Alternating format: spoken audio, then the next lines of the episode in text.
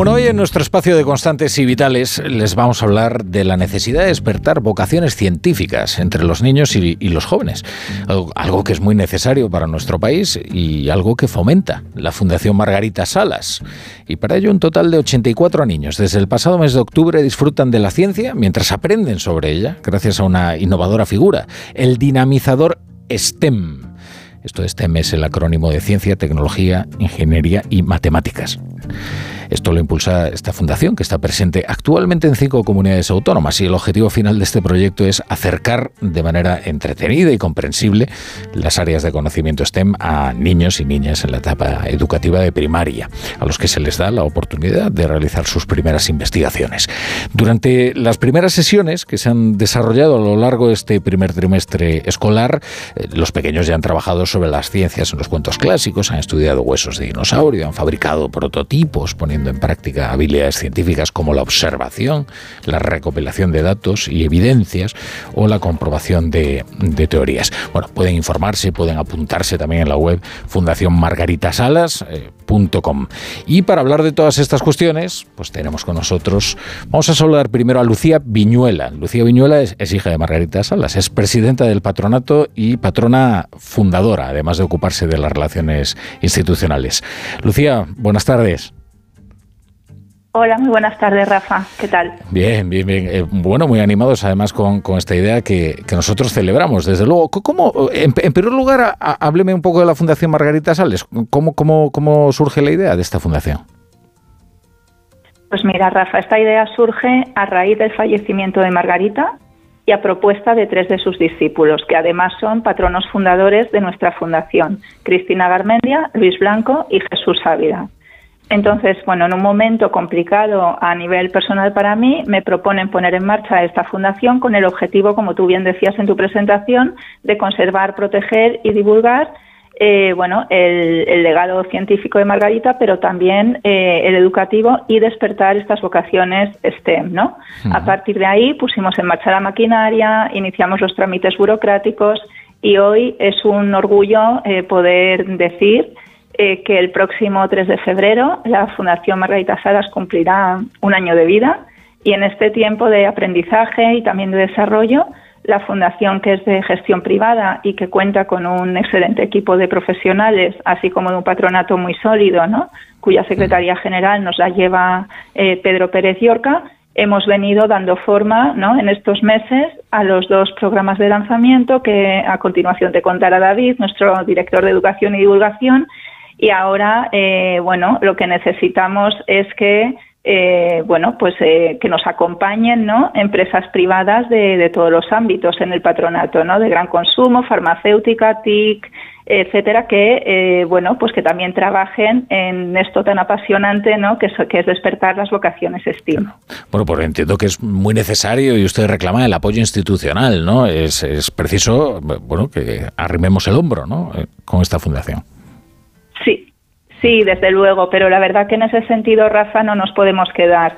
no, nos podemos quejar, perdón, porque el mejor ejemplo de ello es que en nuestro patronato contamos con las dos instituciones eh, que fueron la casa de Margarita, como son el Consejo Superior de Investigaciones Científicas y la Universidad Autónoma de Madrid, pero también con cuatro comunidades autónomas, ¿no? que son que tienen además un gran significado en la biografía de Margarita, que son el Principado de Asturias, la Comunidad de Madrid, la Junta de Extremadura y la Junta de Andalucía.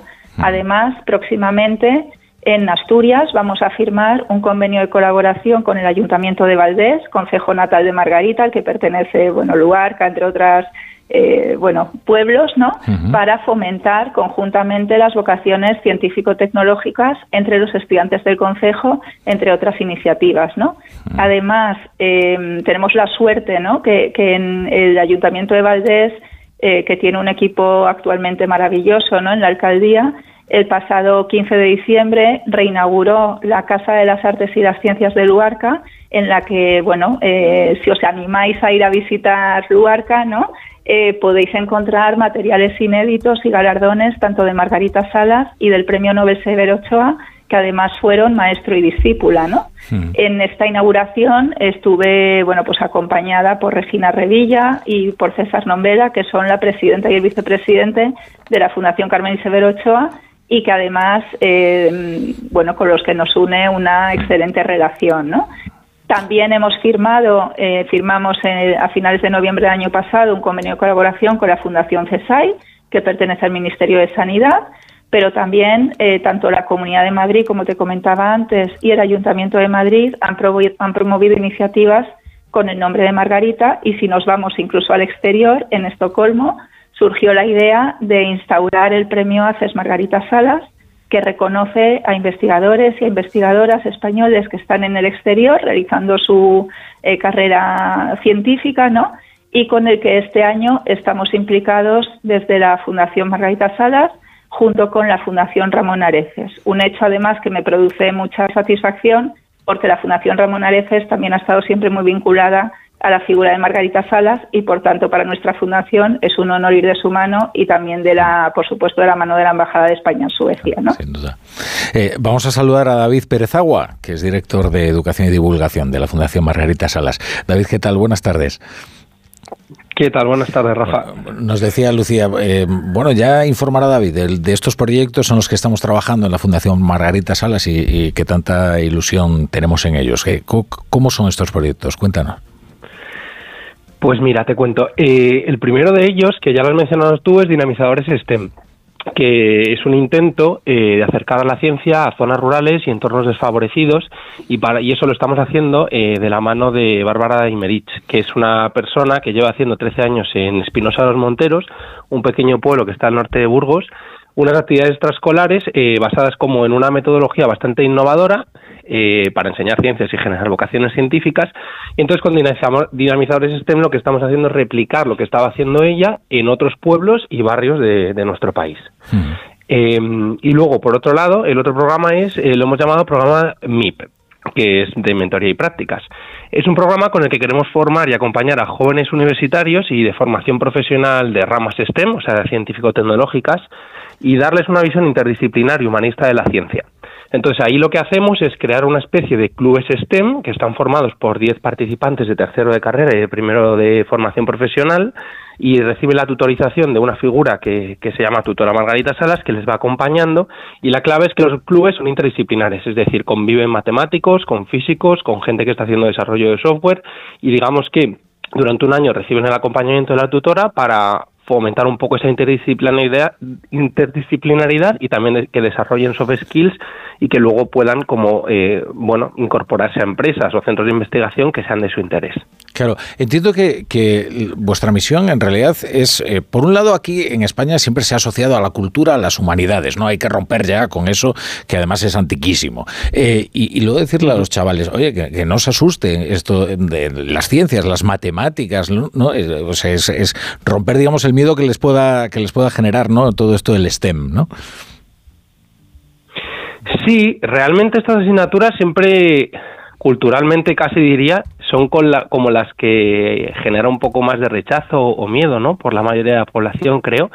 Eh, nosotros precisamente queremos combatir contra eso y generar como al contrario, pues ilusión, un poco desde la curiosidad, creo, eh, porque cuando entiendes pues lo divertidas que puede llegar a ser la ciencia o lo fundamentales que son las matemáticas, pues creo, y, precisamente STEM incluso es un intento como de generar esa motivación de forma interdisciplinar, que quiero decir que, que cuando nosotros hablamos de STEM lo que pretendemos es que los alumnos entiendan que no tiene sentido el science, o sea, la ciencia, sin las matemáticas, o la ingeniería sin la ciencia, y que están eh, como interrelacionadas entre ellas. Claro, son conocimientos interrelacionados y que cada uno pues se, apoya en el otro, ¿no?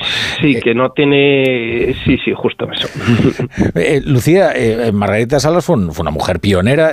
se suele mencionar esto de la brecha de género, la mayor dificultad, ¿no?, para introducir a, a más mujeres, en, sobre todo en la formación STEM, ¿no? Eh, eh, ¿Se atrae talento femenino? ¿Todavía hay, hay, problemas? ¿Se puede hacer más por ello?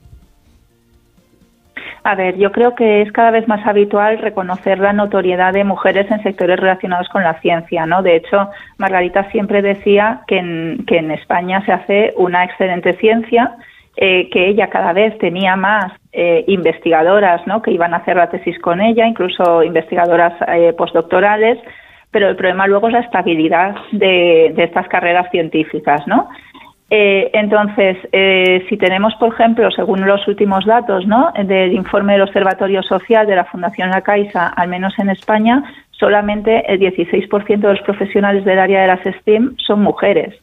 De hecho, las últimas cifras reveladas al respecto recogen que tan solo un 0,7, fíjate que ni siquiera llegamos a un 1% de las mujeres adolescentes están interesadas en, estudiar un grado de estas disciplinas frente al 7% de los hombres.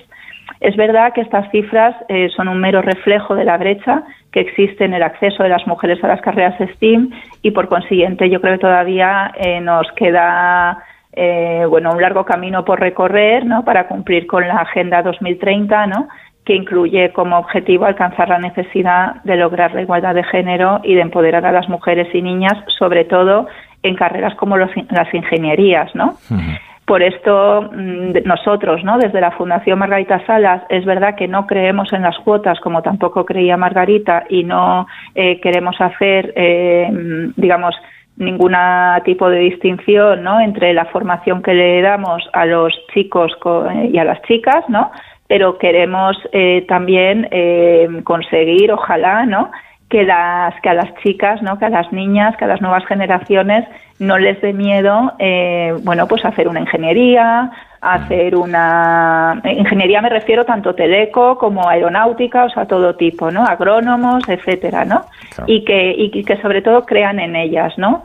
Porque es una se presenta, se sigue presentando como necesario dar visibilidad entre las niñas a referentes femeninos en este ámbito científico. Margarita eh, también se ocupaba mucho de eso, ¿no? De ir a colegios, institutos, eh, para, para un poco despertar esas vocaciones y animar a esas chicas, niñas, niños, etcétera, a que, a que se olviden de los estereotipos vinculados al género y que crean en ellas, ¿no? Y que, y que realmente pueden mm. eh, ser igual de profesionales, igual de válidas para cualquier profesión que se planteen hacer en la vida, ¿no? Mm. Pues Lucía, David, muchas gracias por estar hoy en La Brújula, gracias por vuestra labor y vuestro compromiso y, y mucho ánimo y que esto siga creciendo. Muchas gracias. Gracias a ti, Rafa. Muchísimas gracias, Rafa. Conversaciones constantes y vitales. Una iniciativa de la Sexta y Fundación AXA.